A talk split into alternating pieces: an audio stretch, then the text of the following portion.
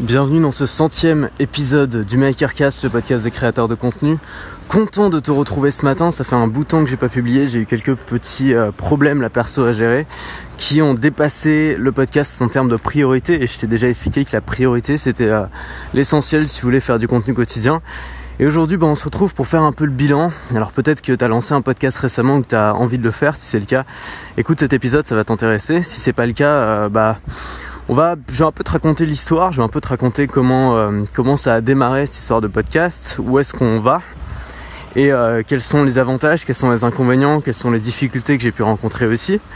Et on va commencer par euh, ce concept du contenu, du contenu, quotidien, qui est pas facile à faire, mais qui est important pour les gens qui débutent, pour les gens qui veulent avoir des résultats rapides, pour les gens qui veulent développer leur audience, ou alors simplement pour les gens qui ont peur un peu de créer du contenu, ou voilà, qui voient ça comme, euh, comme quelque chose de d'effrayant, comme quelque chose de grand, comme quelque chose qui les dépasse, bah, le fait d'en faire un tous les jours, en fait, ça, ça rabaisse cette tâche-là. C'est-à-dire que la tâche n'est plus sacrée, ça la rend quotidienne, ça la rend banale, ça la rend normale, et c'est sûrement le meilleur moyen de, euh, de devenir bon dans la création de contenu, de devenir bon rapidement, de s'améliorer rapidement et de dédramatiser ça, c'est d'en faire un tous les jours. C'est pour ça que j'en parle souvent. Euh, même si moi j'ai pas besoin en soi d'en faire un tous les jours puisque je suis plus dans voilà j'ai plus peur de faire du contenu je suis plus débutant non plus j'ai plus non plus besoin de développer une audience rapidement mais si tu veux c'est un peu pour euh, pour donner l'exemple pour montrer que voilà moi je le moi je le fais donc toi tu peux le faire euh, même si bah, parfois ça devient difficile, notamment quand tes priorités changent, ou alors quand tu as d'autres choses importantes qui se passent, ou alors quand tu as le mental ailleurs, parce que la création de contenu c'est avant tout une question de mental, c'est avant tout une question d'humeur. Euh, et, c'est difficile parfois de se lever le matin et d'enregistrer un épisode quand t'es pas de bonne humeur ou quand ton mental est ailleurs ou quand tu penses à autre chose, de se replonger dans ta thématique pour trouver des nouvelles choses à raconter. Donc ça c'est la première chose, c'était le, contenu quotidien, c'est quelque chose qui peut que je conseille vraiment de faire quand on débute, que t'es pas obligé de faire toujours après, mais essaye peut-être de faire tes 100 premiers contenus. Voilà, c'est le meilleur conseil que je pourrais te donner là-dessus, c'est tes 100 premiers contenus fais-les de manière quotidienne. Que ce soit des vidéos, que ce soit des audios, que ce soit des articles de blog, les 100 premiers, fais-les quotidiennement, faisant un par jour pendant 100 jours. 100 jours, c'est quoi? 100 jours, c'est euh, un peu plus de 3 mois. C'est pas impossible. C'est quelque chose que, voilà, il va falloir bosser un peu pendant 3 mois. Ça va être du travail, ça va être des efforts. Mais ça va payer, tu vas avoir des résultats. Même si ton audience ne devient pas énorme, même si euh, voilà, tu, ton business décolle pas aussi vite que tu l'avais espéré, il y a au moins une chose qui va être sûre, c'est que pour toi, la création de contenu ne sera plus quelque chose de sacré, d'exceptionnel, mais ça va devenir quelque chose d'habituel et donc de simple finalement à faire pour toi. Je veux te raconter un peu l'histoire, comment j'ai été amené à, enregistrer ce, Makercast. En fait, alors si tu suis un peu, avant j'étais blogueur quand j'étais étudiant. Ensuite j'ai arrêté mes études et j'ai commencé à faire des vidéos sur YouTube où je parlais de liberté. Et, euh, pendant un an et demi, bah, j'ai fait des vidéos, pareil, presque tous les jours. J'ai développé une audience euh, assez vite. On a atteint les 50 000 abonnés. Mais une audience un peu aussi qui venait de partout parce que j'avais pas vraiment défini la thématique de ma chaîne. C'était la liberté, mais j'avais envie de parler de tout et de rien, de tout ce qui m'intéressait. Et finalement, c'est toujours ce que je fais aujourd'hui, si tu l'as remarqué, c'est-à-dire que je parle pas seulement de création de contenu, mais je m'adresse seulement aux gens qui sont vraiment dans cette même optique. Et c'est pour ça que j'ai voulu cibler ma thématique grâce au podcast. C'est pas ce que j'avais fait pour les vidéos. Pour les vidéos, j'avais vraiment un objectif d'audience qu'on a finalement atteint parce que j'ai une bonne audience. Mais euh, ça m'a aussi apporté pas mal d'ennuis, tu vois. Il y a une ambiance sur YouTube un peu qui a la critique, qui a une ambiance un peu cynique qui moi est pas vraiment mon univers à moi, qui moi est pas vraiment ma façon de consommer le contenu des autres. Et, euh, cette ambiance là, en fait, euh, si tu arrives à, mettre un mur, ça va aller. Par exemple, un mur, ça peut être de, désactiver les commentaires. Alors beaucoup de gens ont, ont, un peu peur de le faire, mais finalement c'est la meilleure chose à faire si tu veux pas être trop soumis au jugement des autres et donc trop avoir peur de dire ce que, ce que tu as à dire. Mais, euh, mais sinon, je, pense que je pense qu'il faut, je pense qu'il faut, il faut l'accepter, il faut le faire. Et, euh, YouTube est pas forcément le meilleur moyen de le faire si euh, si tu es très sensible au jugement des autres ou alors si ton contenu risque d'être altéré par ça ou si tu risques de voilà de ne pas réussir à faire vraiment le contenu que tu veux parce que tu te retrouves à faire le contenu que les gens te demandent de faire que la majorité te demande de faire et c'est pas forcément cette majorité là qui est la plus impliquée, c'est pas forcément cette majorité là qui va regarder toutes tes vidéos, c'est pas forcément cette majorité-là qui va acheter tes produits. Et en fait, la, la, la grosse difficulté, mais quelque chose qu'il faut vraiment comprendre, c'est que ce qui est important, c'est pas la majorité, c'est pas le plus gros nombre, c'est les gens les plus impliqués, c'est les fameux vrais fans, c'est les gens qui t'écoutent tous les jours, qui te suivent et qui achètent tes produits. C'est ces gens-là qui te font vivre, c'est ces gens-là qui, euh, qui te partagent, c'est ces gens-là qui te soutiennent, c'est ces gens-là qui viennent quand tu organises des rencontres, quand tu organises des dîners. C'est ces gens-là finalement qui constituent le noyau dur de ton audience. Et aujourd'hui, il y a deux façons, je pense, de faire une, de développer son audience. Il y a la façon, je veux un maximum de monde qui me connaissent, et la façon, je veux, euh, je veux des gens, pas forcément un maximum, mais des gens qui adorent ce que je fais, ou qui me suivent vraiment, ou qui sont vraiment impliqués, ou qui passent à l'action quand ils écoutent un de mes contenus. Et, euh, et moi, en fait, j'ai vraiment shifté, c'est-à-dire qu'au début, mon objectif, c'est d'avoir un maximum d'audience, mais aussi une audience un petit peu impliquée. Et, euh, j'ai vraiment frôlé un peu le burn-out sur YouTube avec ça. Et je me suis dit, voilà, maintenant mon objectif, c'est plus du tout d'avoir un maximum d'audience, c'est d'avoir une audience la plus impliquée possible. Une audience sur laquelle je peux, que je peux vraiment aider jusqu'au bout. Que je peux vraiment aider à changer des choses, que je peux, où je peux vraiment avoir un impact dans sa vie. Et le podcast, finalement, c'est présenté comme une opportunité de le faire. Le podcast, c'était un format que j'ai toujours chéri. En tant que consommateur de contenu, j'ai toujours écouté beaucoup d'audio. Et euh, voilà, parce que le podcast existait, si tu veux, avant même YouTube, j'en écoutais déjà à l'époque, et, euh, et c'est quelque chose qui t'accompagne. C'est-à-dire que le podcast, c'est pas toi qui te donne de ton temps pour l'écouter, c'est le podcast qui t'accompagne pendant ta journée. C'est un peu comme un ami bienveillant qui se balade avec toi, qui discute avec toi. Ce que n'est pas la vidéo, puisque la vidéo, c'est un format où tu es obligé d'être devant un écran. Et euh, et le podcast c'est beaucoup plus personnel aussi. Et moi j'avais pris l'habitude déjà de tutoyer mon audience et de parler à mon audience, voilà, de te parler finalement de manière très personnelle. Et donc le podcast, je trouve, correspondait à ce que je voulais en termes d'audience, en termes d'implication de cette audience, en termes de, type de discussion qu'on peut avoir avec cette audience. Format long aussi qui est plus adapté au podcast que j'aime que j'aime aussi euh, utiliser. Et donc pour moi c'était une évidence qu'il fallait que je fasse le podcast et dès le début je savais que ça allait marcher. Alors j'ai jamais, enfin tu vois, je, je savais que ça allait marcher pour moi. C'est-à-dire que je savais que j'allais aimer en faire, je savais que ça allait, ça allait me plaire. Ensuite j'étais pas sûr que ça marche en termes de vente, en termes de retour, en termes d'audience. Je savais pas si les gens allaient me supporter comme ça pendant 20 euh, minutes, parfois une demi-heure, presque tous les jours. Et en fait, j'ai eu des très bons retours là-dessus. C'est-à-dire que j'ai vu que les gens euh, non seulement me, supportaient, mais beaucoup de gens euh, aimaient ça. J'ai eu beaucoup de commentaires, beaucoup d'avis sur iTunes de gens qui me disaient qu'ils aimaient beaucoup ça. Et ça fait plaisir parce que moins le feedback direct que tu peux avoir sur YouTube avec les pouces et les commentaires. Ce qui est positif parce que ça te permet de faire vraiment le contenu que tu veux, mais dans un autre sens, parfois tu te demandes s'il y a vraiment des gens qui t'écoutent. Et puis parfois, bah, tu rencontres les gens ou alors ils t'envoient un message et tu te rends compte qu'en fait, il y a vraiment des gens qui t'écoutent et qui t'apprécient. Et puis ça se matérialise aussi par les ventes. Alors j'en ai déjà parlé dans un précédent podcast, mais j'ai le sentiment, alors ça reste un sentiment, mais j'ai le sentiment que euh, je fais plus de ventes, qu'un podcast fait plus de ventes qu'une vidéo.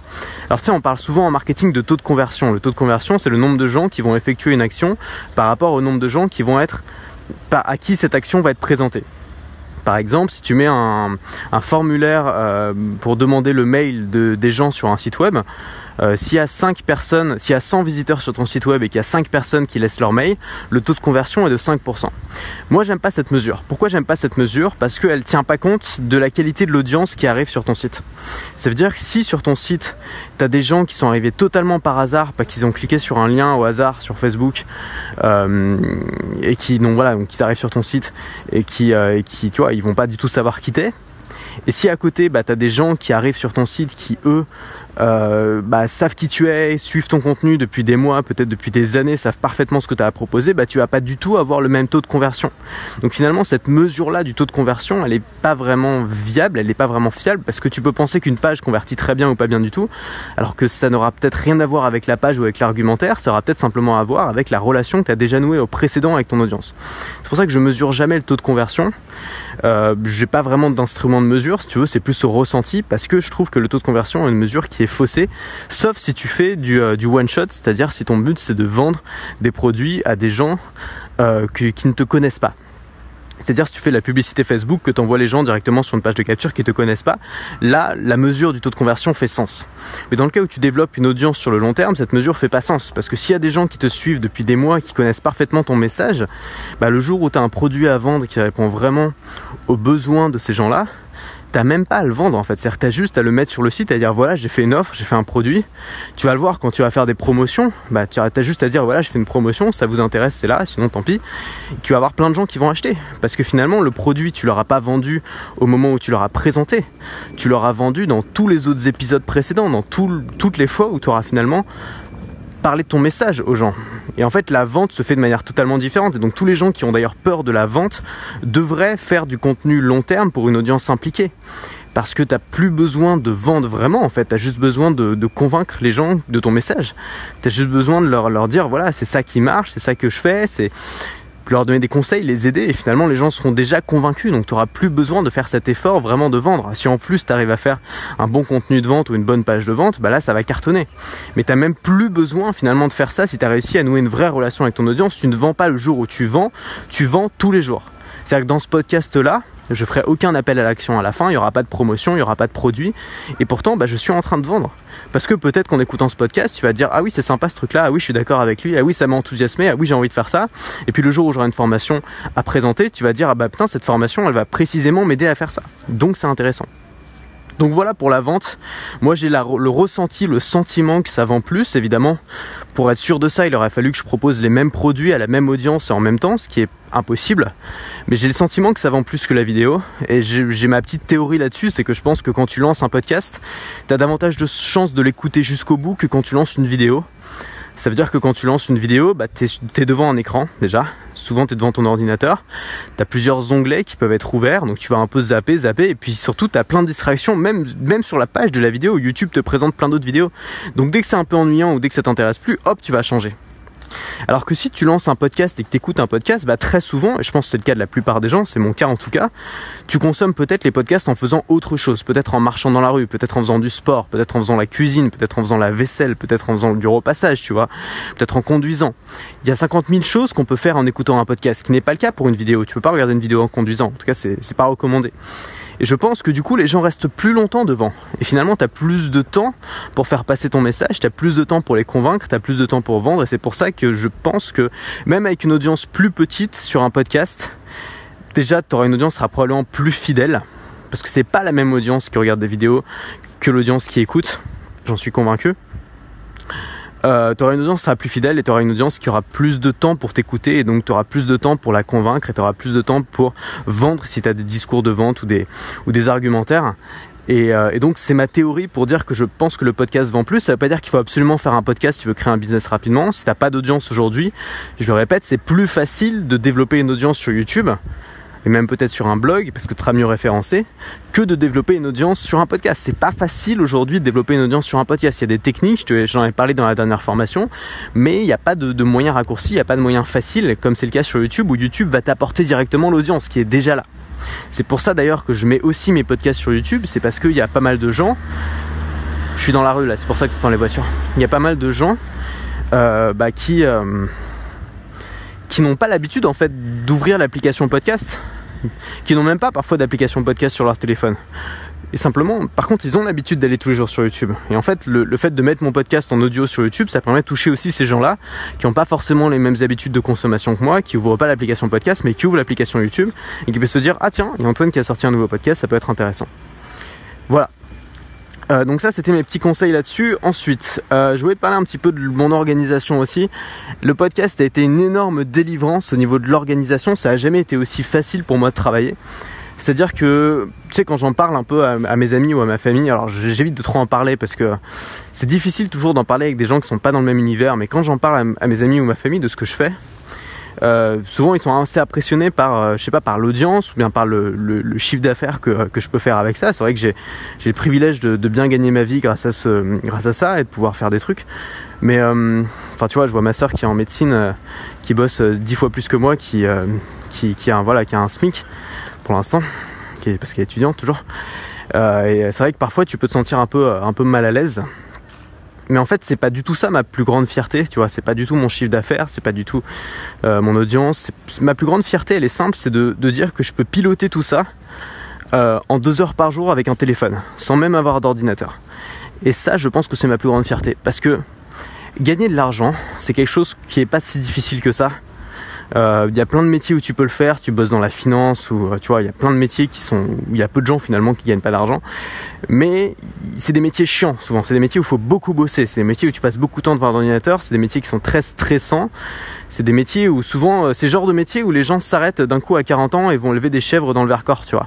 C'est pas pour rien. Je pense que c'est des métiers qui sont pas forcément qui t'apportent pas forcément de la tranquillité, la paix, la paix d'esprit, je sais pas comment dire ça mais et, euh, euh, et, ce métier-là de podcaster, c'est jamais fait un truc qui me, me, rendait aussi tranquille. C'est-à-dire que je pas, tu vois, je me prends pas la tête.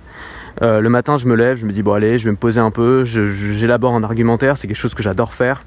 Je m'enregistre, je te parle exactement comme si j'avais une conversation avec un ami, c'est un plaisir pour moi.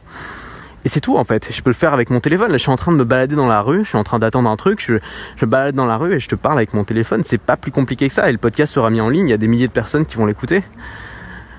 Et euh, alors simplement pour faire une formation, ça prend un peu plus de temps, mais maintenant que je peux faire les formations en audio, c'est pareil, tu vois, ça prend, ça prend peut-être deux ou trois heures de, faire un plan, de trouver l'idée, tout ça. Et puis euh, une heure et demie, deux heures enregistrer, c'est bon, t'as ta formation, tu peux faire des ventes. Tout le reste peut être automatisé. Absolument tout le reste peut être automatisé. C'est-à-dire que la, publication, on en a parlé dans la dernière formation, mais la publication du podcast partout peut être automatisée. La publication des formations aussi, bah, j'ai un, assistant qui, peut le faire pour moi. Tout ce qui est mise à jour, marketing, prix, tout ça, ça peut être délégué aussi. Et finalement, alors moi je passe toujours un petit peu de temps devant un ordinateur parce que j'aime bien ça quand même, tu vois. Hier j'ai refait mon site pour la 18e fois. Euh, personne me demande de faire, c'est pas du tout nécessaire, mais c'est un truc qui me fait plaisir. Mais, euh, mais c'est-à-dire que vraiment, je pourrais euh, littéralement partir là en voyage, juste avec mon téléphone, et continuer à travailler, continuer à faire des podcasts, continuer à faire des formations. Euh, voilà, j'ai besoin de rien d'autre. Voilà. Et mon prochain défi, c'est de pouvoir faire tout ça juste avec une Apple Watch. C'est pas, pas encore le cas, mais ça pourrait être fait. Donc, donc c'est ça en fait qui est important là-dedans. C'est ça que, que je, tu vois, mon, mes makercasts, ils sont pas faits simplement pour te dire, euh, voilà, tu peux créer un business sur Internet et tout. On parle pas seulement de ça. On parle de, en effet, créer un business sur Internet en faisant ce qui nous passionne et en le faisant sans faire, ce qui nous emmerde. C'est-à-dire tu supprimes tout ce qui t'emmerde, tu gardes tout ce qui te passionne et tu peux gagner très bien ta vie avec ça. Et ça, c'est ça, c'est une, vraie révolution. Je pense que c'est quelque chose qui a rarement été le cas. Euh, je connais très peu de gens en fait qui font ça, c'est-à-dire qui, qui font quasiment rien qui les emmerde, qui font que des trucs qui leur fait plaisir et qui arrivent à faire tourner un business qui marche bien avec ça. Et je pense que ça c'est rare et c'est de ça dont je suis vraiment fier. Si tu me demandes, c'est de ça dont je suis vraiment fier dans ce que j'ai pu créer. Même si le reste finalement c'est très simple, tout reste extrêmement simple. C'est pour ça que je l'enseigne, parce que c'est simple, parce que tu peux le faire aussi si tu l'as pas encore fait. Euh, ensuite, je pouvais te parler rapidement de ma vision long terme concernant euh, le podcast. Alors souvent on me demande mais tu vas faire quoi après? Et cette question m'agace. Je sais pas ce que je vais faire dans, dans 10 ans, je sais pas ce que je vais faire dans 10 jours. J'en sais rien, ça dépend de ce que j'aurais envie de faire. Mon but, ce sera toujours de garder le cap sur quelque chose qui me plaît, qui me passionne, sans me, prostituer, sans faire des trucs que je déteste, tu vois, sans, euh, sans me, voilà, sans, sans, sans faire des trucs que j'aime pas, sans faire des trucs qui m'emmerdent. C'est ça mon, objectif, mon cap. Aujourd'hui, c'est le podcast. Aujourd'hui, c'est ce podcast, c'est le Makercast, c'est la création de contenu. C'est quelque chose qui me passionne, c'est quelque chose dans lequel j'ai encore beaucoup de choses à apprendre. C'est un sujet sur lequel je suis toujours intarissable et, euh, c'est, je pense que ça peut durer. Je pense qu'un podcast c'est quelque chose de plus durable qu'une chaîne YouTube. Alors c'est aussi un ressenti, c'est-à-dire que j'ai pas de chiffres pour le prouver, mais je sais pas, j'ai l'impression qu'il y a beaucoup de gens qui ont démarré une chaîne YouTube il y a plusieurs années qui sont arrêtés et qu'il y ait par contre dans les podcasts, il y a des gens qui sont là depuis 10 ans, quoi, qui sont tranquilles, tu vois. Patrick, Patrick Béja, tu vois, des mecs qui sont là, ils continuent, ils continuent, ils continuent, ils s'arrêtent pas. J'ai l'impression que justement, peut-être dans ce format podcast qui est beaucoup moins stressant que le format vidéo, te permet d'être là sur la durée, d'être là sur le long terme. Et pour moi, l'optique long terme est quand même quelque chose d'assez important. Alors je sais que ça peut faire bizarre, ça peut paraître un peu contradictoire de dire d'un côté que je sais pas ce que je vais faire dans 10 jours, et de l'autre côté que le long terme est important pour moi. Mais je pense qu'il faut pas forcer le long terme. C'est-à-dire, je pense pas qu'il faut se dire dès le début, je serai là dans 10 ans, c'est sûr. Mais je pense qu'il faut se laisser le, choix et que surtout si on améliore son quotidien, si on fait en sorte que ça devienne facile, agréable et utile, c'est comme ça qu'on peut faire du long terme. Donc moi j'ai une optique long terme mais sans me projeter sur le long terme. Je sais que c'est un peu bizarre. Il faudrait que je j'arrive à expliquer ça un peu mieux. Ensuite, euh, dernière chose, oui, dernière chose que je voulais dire, c'était merci simplement. Alors je, je sais pas quelque chose que je fais souvent, remercier mon audience, vraiment pas. C'est parce que déjà ça met un peu mal à l'aise. Et puis ensuite parce que euh, je trouve ça un peu démago. Enfin tu vois, moi j'aime, je préfère rester honnête et je pense pas qu'il y ait beaucoup de youtubeurs qui pensent sincèrement que c'est euh, uniquement grâce à leur audience qu'ils en sont là. Et donc les discours du genre merci à vous, sans vous rien ne se serait passé, ça m'agace un peu. Je pense pas que, je sais pas, un youtubeur comme Norman par exemple, je pense qu'il en est là grâce à son talent. Il en est là parce qu'il est drôle, il en est là parce qu'il est bon, il en est là parce qu'il a travaillé. Il en est pas là parce qu'il y a des gens qui l'ont suivi parce qu'ils sont gentils et euh, par pitié, tu vois. Donc c'est un peu comme si un, je sais pas, c'est un peu comme si un, un conducteur de train euh, remercier les gens de monter dans son train. C'est-à-dire que les gens ils montent pas dans son train pour être gentils, ils montent dans son train parce qu'ils ont envie d'aller d'un point A à un point B. Et donc dans ce cas-là, t'as pas vraiment à les remercier. C'est juste, euh, voilà, c'est plus plus presque les passagers qui devraient le remercier d'être là pour conduire leur train. Et donc, euh, donc j'ai pas l'habitude vraiment de remercier mon audience, mais comme on a l'épisode 100, je m'autorise un petit écart et je voulais te remercier bah, de, de me suivre, de me soutenir. Je reçois plein de messages gentils, c'est ça qui ça, ça me fait toujours plaisir Les messages qui me font le plus plaisir, c'est les gens qui sont vraiment lancés ou qui ont vraiment décidé de faire quelque chose grâce à moi.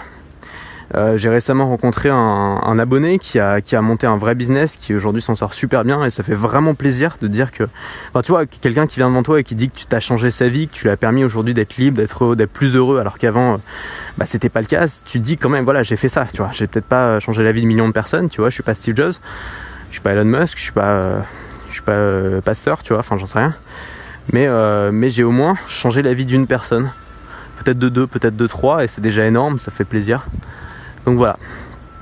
Euh, merci à toi de me suivre euh, depuis 100 épisodes, merci de me supporter pendant tout ce temps. Je vais essayer de continuer à faire du contenu intéressant, je vais essayer de trouver de nouveaux sujets aussi, d'explorer un peu d'autres horizons. Alors ce sera pas cette semaine que ce sera le mieux probablement parce que cette semaine je suis vraiment occupé par autre chose, mais je vais revenir et je vais, continuer cette aventure du podcast qui me plaît énormément comme tu l'as compris. Et euh, du coup, bah, je te dis à très vite. Salut.